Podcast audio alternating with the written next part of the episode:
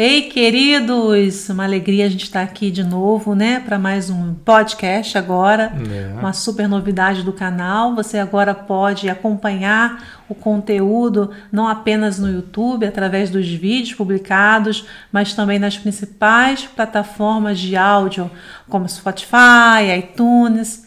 Se você ainda não está sabendo dessa novidade, quer entrar lá, por exemplo, no Spotify, você pesquisa gratidão e graça e aí você vai, talvez o primeiro, a segunda opção, estaremos lá. Mas é importante que você coloque também podcasts, gratidão e graça e selecione podcasts, ok?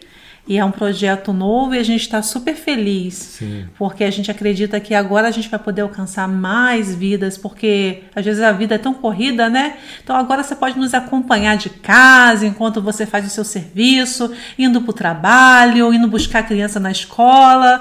Mais uma opção aí para a gente estar tá juntinho aqui nesse projeto, nessa meta. Porque, como eu sempre falo, esse canal não é meu, esse canal é nosso. Esse canal não é meu Amém. nem do Guilherme, esse canal é nosso.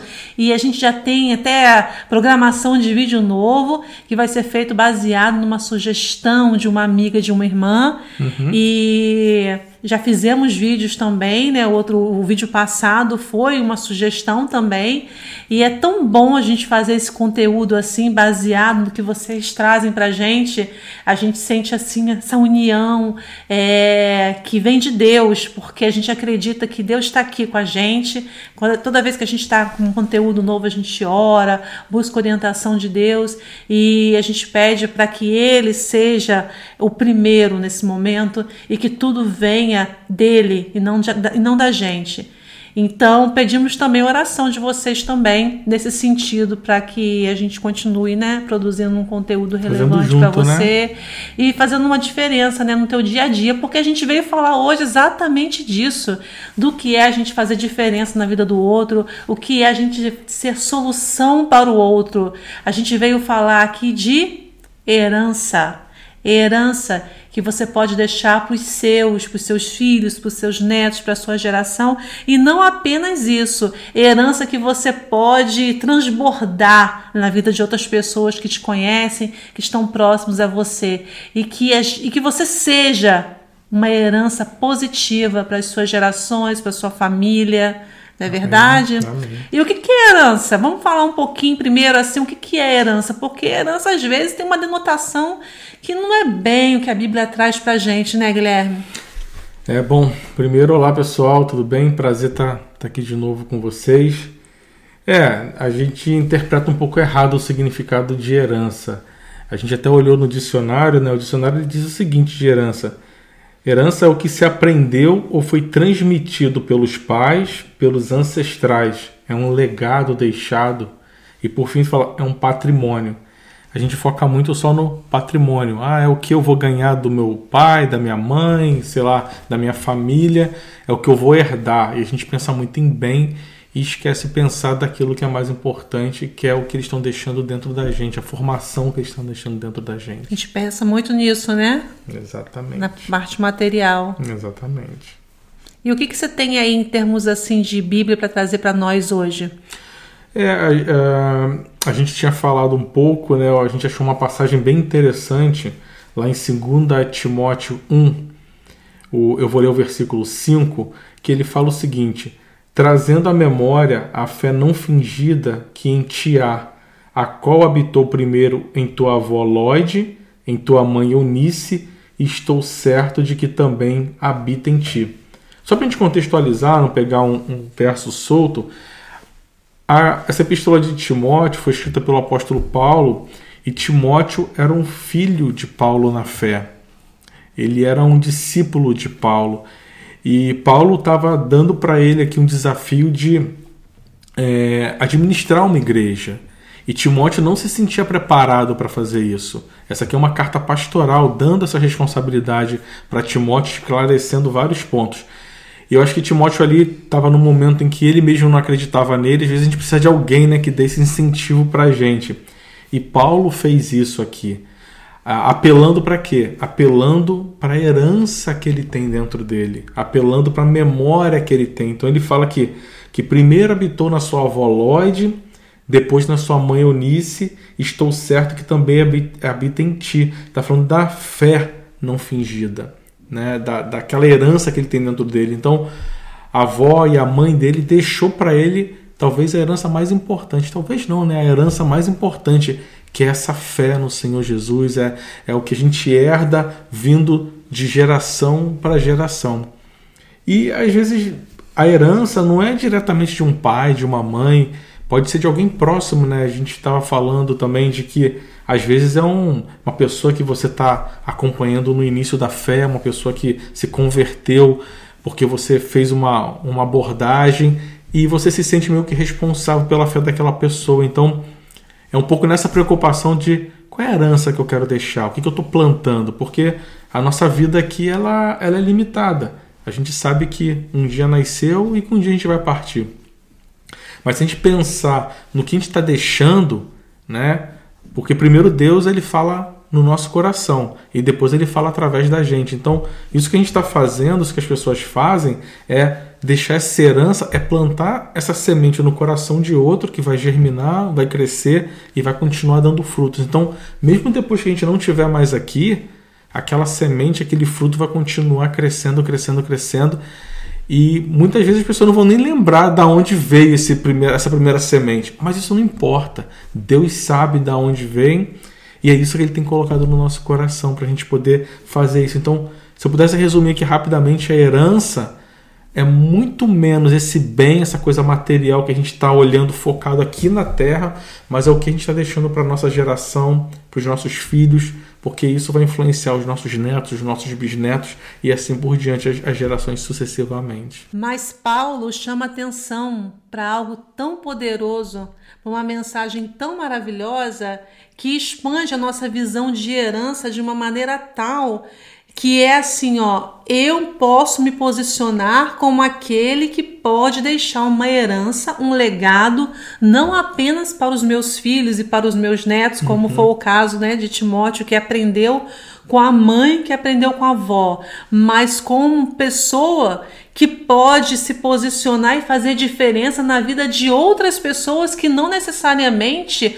compartilham de algum tipo de parentesco sanguíneo com você. Sim. Porque Paulo não era pai é, biológico de Timóteo, mas ele se colocou como pai da fé para com Timóteo. É, assumiu a posição, né? Assumiu a posição. E será que Deus também não tem nos colocado como pai da fé, como mãe da fé de algumas pessoas?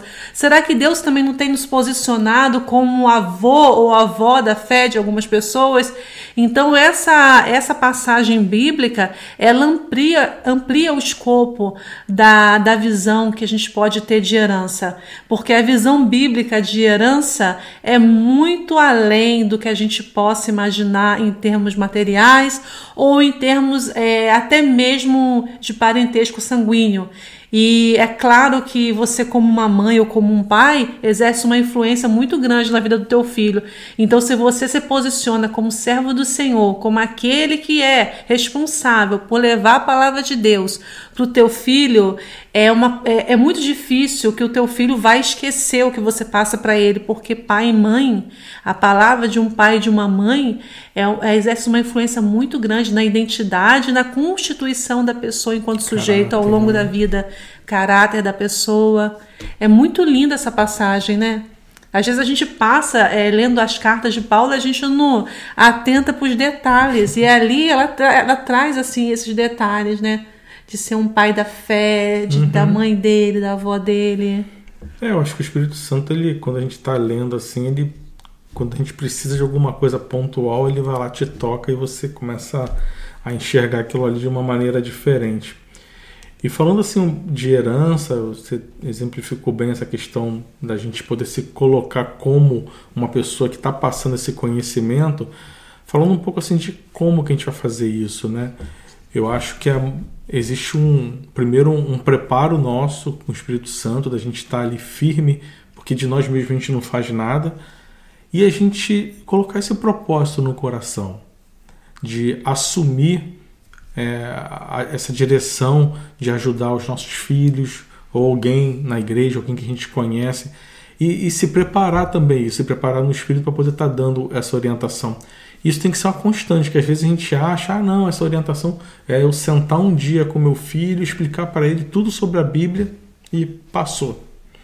Não, isso é todo dia, é com o seu exemplo. Às vezes, pequenas coisas, às vezes você não precisa nem estar tá falando exatamente de uma passagem bíblica, mas é o teu exemplo para alguma coisa que acontece no cotidiano que o teu filho vai, ah, entendi. Então, é, é até você se colocar numa situação de quando você erra, de você pedir desculpa, de pedir perdão para alguém que você fez alguma coisa errada, porque teu próprio filho, se for o caso, porque ele vai entender que não importa se existe ou não uma hierarquia ali, ele vai entender que quando você erra, você tem que pedir a desculpa, tem que pedir o perdão. Então, é muito mais essa questão do dia a dia, de você fazer essas pequenas coisas é, para que o teu filho, essa pessoa que está próxima de você, veja que efetivamente você está fazendo aquilo não da boca para fora, você está fazendo aquilo de coração e você é um exemplo vivo daquilo que você está pregando, daquilo que você está colocando. Essa é a forma com que você tem que conduzir para poder a pessoa colocar no coração dela esse ensinamento e ela se preparar através do seu exemplo para que o seu exemplo ele adquira e passa isso para outros. Ele entender que não existe um abismo, né? Entre o que você fala e o que você faz, exatamente, né? Exatamente, exatamente. É verdade, é verdade. É, é muito lindo a gente observar que quando Deus ensina, ele ensina de forma completa, né? Porque é, na própria palavra dele, ele traz para a gente a importância da gente viver uma vida com Ele. Uhum. E viver uma vida com Ele é viver uma vida segundo o coração dele. E a gente, quando se coloca é, de, de forma é, para viver uma vida segundo o coração de Deus, a gente vive o que a gente fala, uhum. a gente vive o que a palavra fala. E nem sempre é fácil isso. A gente vai errar, né? Eu acho que é importante a gente dizer isso. Ninguém aqui é perfeito. A gente vai cometer erros, vai cometer falhas, mas o importante é o que você vai fazer com isso. Como é que você vai trabalhar aquilo quando você errar? E são esses exemplos que vão ficando para essas pessoas. Uma outra coisa que é importante a gente mencionar é que a gente hoje vive vida tão corrida, é, as mulheres trabalham fora, né, os homens trabalham fora e a gente muitas vezes terceiriza a educação dos nossos filhos ou de alguém é. que você está tá aproximando ali, está tá acompanhando um pouco mais de perto. E a gente meio que deixa, ah não, meu filho ele sabe, ele vai na igreja comigo, então a gente fica achando que às vezes é só no domingo, hum, quando você vai na igreja, que a escolinha vai fazer esse trabalho. E a gente precisa assumir essa posição, posição de é, posição de que a gente tem que ser o ponto de fé dos nossos filhos. A herança ela é deixada por alguém que assume a responsabilidade por aquilo. É obviamente que Deus está no controle, mas a gente tem que trabalhar no sentido de aqui eu estou assumindo essa responsabilidade. Por quê? Porque você vai sempre observar se alguma coisa está saindo do caminho, você está sempre, ah, não, eu preciso falar sobre isso com ele ou com ela. Você precisa assumir essa posição. E aí vai até naquela questão que a gente outro dia estava falando é, num outro vídeo. Até onde a gente está disposto a ir por um filho? Né? O que a gente quer fazer por uma pessoa? Então, isso serve também para que a, a gente coloque isso no nosso coração e assuma de uma vez por todas essa responsabilidade. A responsabilidade é minha. A responsabilidade não é do pastor da igreja, da, da professora da escola dominical. A responsabilidade é minha. E hoje, a gente está falando de material, os pais eles têm muito na cabeça que ah, não, eu quero trabalhar, vou trabalhar muito, muito, muito, porque eu quero deixar um apartamento para o meu filho. E você deixa de dar para ele tempo, dedicação, para passar a dar para ele, sei lá, um bem material. Ótimo, eu acho que a gente tem que ponderar as duas coisas. A Bíblia não fala nada contra a gente deixar uma herança né, material para o nosso filho, mas a vida passa. A criança só vai ter 5 anos uma vez, só vai ter 7 anos uma vez, só vai ter 10 é. anos uma vez. É. Não adianta depois a gente querer ficar recuperando aquele tempo. Então, é. os pais precisam entender que a hora é agora. O momento é agora para a gente tomar esse posicionamento na vida dos nossos filhos e assumir essa responsabilidade. De novo, não só nos nossos filhos, mas naquele que a gente está trabalhando para fazer um crescimento na fé. Porque Deus trabalhou na gente e agora é a nossa responsabilidade é. para fazer isso. É. E uma, uma, outra coisa que essa passagem bíblica traz para a gente é uma visão otimista, é, positiva e de fé de que é possível, porque Paulo, ele quando fala ali, eu até lhe convido depois para meditar é, nessa passagem que a gente vai colocar aqui na descrição, porque você vai ver lá que não só ele traz a questão da descendência é, como algo importante na vida de Timóteo, mas ele trata também de alguns aspectos, como a importância da oração, que ele orava por ele dia e noite, da importância da, de aprender com a palavra de Deus. Então, é uma passagem que vale a pena a, a meditarmos é, com bastante cuidado e, como eu sempre falo, com aquele caderninho, né, para guardar no coração. Notando, Não sei se você já ouviu falar isso, mas assim, é, é guardando no caderninho ali o que é importante para estar no teu coração. E, e aí, o que, que ele traz para gente? Uma visão de fé, que é possível. Possível que não importa o fundo do poço que o seu filho pode estar ou a sua filha pode estar, se você hoje está vivendo uma situação difícil em algum âmbito assim nesse aspecto.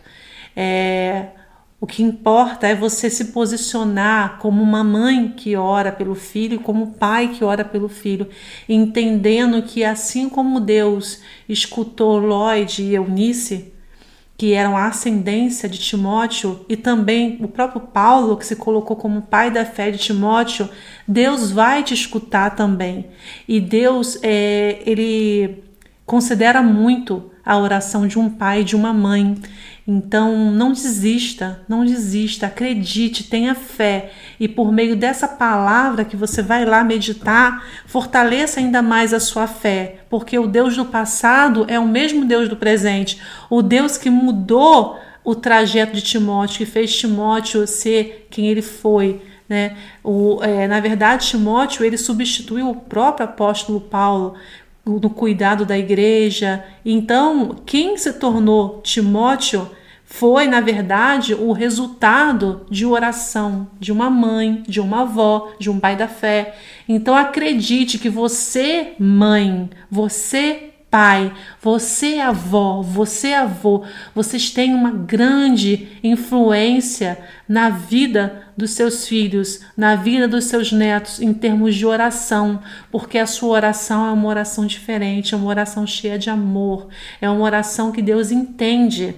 E até mesmo um filho pode orar pelos seus pais, porque quando é, quando Ismael estava lá chorando pela sua mãe, né? Uhum. Na passagem que, que eles foram para o deserto, Deus escutou o que? A oração do filho. Ele escutou a oração de Ismael e foi lá salvar a mãe, né? Uhum. E então a gente tem que confiar e acreditar nisso. É verdade. E entender também que tudo tem o um tempo de Deus, né? A gente não pode desistir.